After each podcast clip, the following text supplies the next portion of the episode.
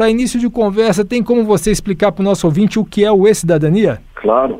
O E-Cidadania é um espaço no Senado Federal para o cidadão poder participar de várias etapas do processo legislativo. Então, nós temos um espaço dentro do site do Senado, onde o cidadão pode opinar sobre projetos que tramitam no Senado. O cidadão pode também enviar a sua ideia para criar uma, uma nova lei e também participar de eventos como audiências públicas e sabatinas, enviando suas perguntas e comentários. Legal, Alisson. E como o cidadão pode participar de tudo isso aí? Olha, é muito fácil para participar, basta se cadastrar no nosso site utilizando uma conta de e-mail válida ou a própria conta no Google, né, a conta de Gmail, e registrar o seu próprio cadastro no site, formando seu nome, e a sua conta de e-mail e o estado onde reside, né? E depois disso, o cidadão pode utilizar todas as ferramentas quantas vezes quiser, mandando várias ideias, opinando sobre os projetos ou participando dos eventos interativos. E todo mundo pode participar do Cidadania, Alisson? Ou tem restrição de idade? Quase todo mundo. A única restrição que nós temos é que precisa ser maior de 12 anos. E essa restrição foi estabelecida por conta da LGPD. E não precisa da autorização dos pais, não? Não, não precisa. Entendi. É, como muita gente associa a participação popular à apresentação de projeto de lei, vamos falar um pouco mais sobre essas ideias legislativas, né, as sugestões legislativas que o, os internautas, né, o cidadão manda aqui para o Senado, para a cidadania. Em 2023 foram apresentadas quantas é, ideias, o Alisson? Esse ano nós recebemos já praticamente 10 mil ideias já foram registradas essas ideias já receberam mais de 470 mil apoios de outras pessoas, né? Porque as ideias, quando são cadastradas no site, elas depois ficam disponíveis para receberem apoios de outras pessoas, para que assim possam ser posteriormente avaliadas pelos senadores. Né? Se chegarem a 20 mil apoios, as ideias são encaminhadas para a Comissão de Direitos Humanos. Esse ano também nós tivemos oito ideias que foram transformadas em projetos de lei. Então foram seis ideias transformadas diretamente na, na Comissão de Direitos Humanos, né? E duas ideias adotadas por senadores. Ideias que não tiveram, não receberam 20 mil apoios. Ah, entendi. Então as ideias que não receberam 20 mil apoios, elas não são descartadas. Se algum senador achar que aquela ideia é interessante, pode pegar para si e apresentar como se fosse um projeto de lei do próprio senador. Exatamente, isso é algo que temos incentivado, né? os senadores têm feito isso, nós já temos 11 ideias no total é, é, que foram adotadas diretamente por senadores, transformadas em projetos de lei e até mesmo propostas de emenda à Constituição. Então, foram 11 ideias. Ah, no total, no No Cidadania, nós temos 45 ideias que já seguiram, ah, foram transformadas em projetos de lei ou propostas de emenda à Constituição pelo, pela comissão ou pelo processo de adoção é, direto pelos senadores. Né? Então, as ideias, caso elas não recebam os 20 mil apoios, como você mencionou, é, não significa que elas não terão mais utilidade, porque senadores poderão sim é, adotar qualquer uma das ideias cadastradas no site e transformá-las em projetos, como aconteceu, né? Aconteceram aí já 11 vezes. Agora, por exemplo, a pessoa vai lá, se cadastra no site, entra, quer apresentar uma ideia. Ela não precisa escrever de forma técnica o que ela quer propor, não. Ela pode escrever bem informalmente aquilo ali, né? E aí a, existe a, algum setor aqui do, do Senado, do Cidadania, que transforma aquela linguagem, digamos, informal em uma proposição mais formal?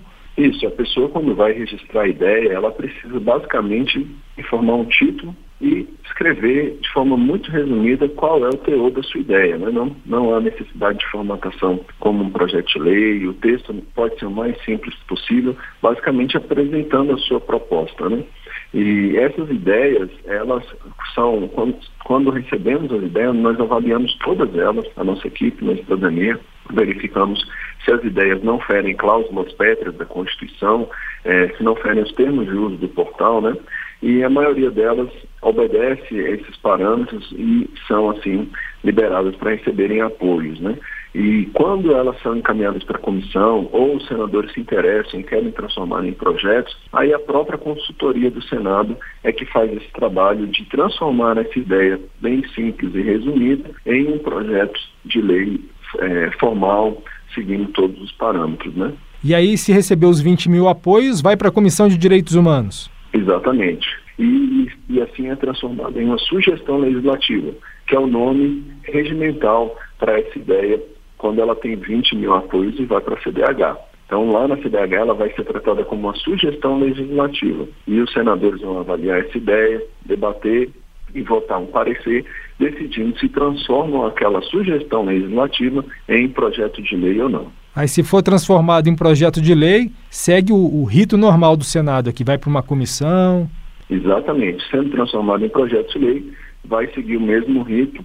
Ah, e aí é um quando é transformado na comissão, o projeto de lei sai como de autoria da comissão. E houve algum assunto que prevaleceu, algum tema prevaleceu esse ano? Olha, muitas vezes uh, nós recebemos ideias relacionadas à educação, uh, até porque temos uh, a participação de estudantes tem crescido, né? Então, o tema relacionado à educação é até fre bastante frequente nas ideias mas, no geral, as ideias tratam de, de temas mais diversos possíveis, porque a participação de todos os públicos e de todos os níveis de escolaridade. Né? Nós temos, já recebemos ideias desde pessoas analfabetas que enviaram suas ideias por meio da ouvidoria, que também é um caminho que nós temos, é, eu não mencionei, mas é um cidadão que não tem acesso à internet, ele pode enviar sua ideia pelo 0800 do Senado e para que o atendente registre essa ideia lá no site para essa pessoa que não tem acesso à internet ou até mesmo não sabe utilizar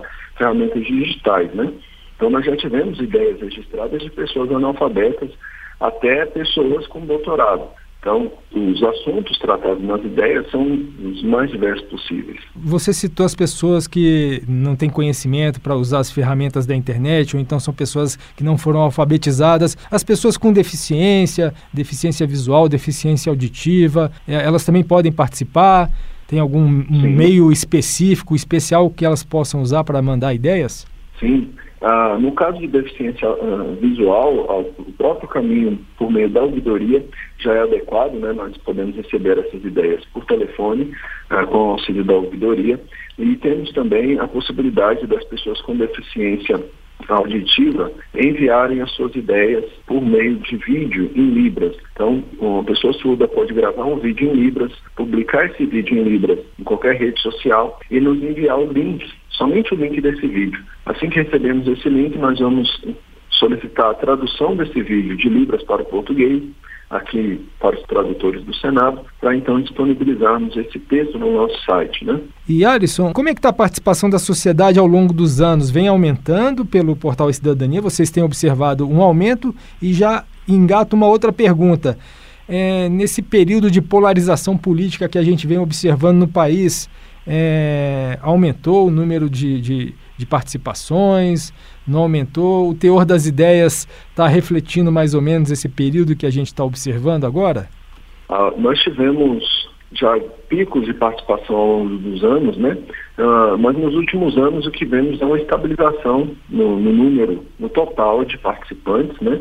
Mas tivemos esse ano, 2023, ah, um destaque na participação nos eventos interativos é, nós tivemos aí três vezes mais participação nos eventos comparado com os anos anteriores, com muito mais participação em, com, em quantidade, né? comentários e perguntas nas audiências públicas e sabatinas, e principalmente na qualidade, porque passamos a, a convidar as pessoas possivelmente interessadas nos assuntos debatidos nas audiências para participarem, enviando e-mails para essas pessoas, né, para milhares de pessoas, e assim conseguimos atingir um público é, mais interessado no assunto e com mais capacidade também de participar né, desses debates que aconteceram nas audiências do Senado. E aí, por conta disso, esse ano, por exemplo, nós tivemos é, mais de 46 mil perguntas feitas nos eventos, né? Foram mais de 18 mil pessoas participando e os senadores leram mais de 2.400 perguntas nos eventos esse ano, né? Então foi isso aí foi três vezes mais do que nos, nos anos anteriores.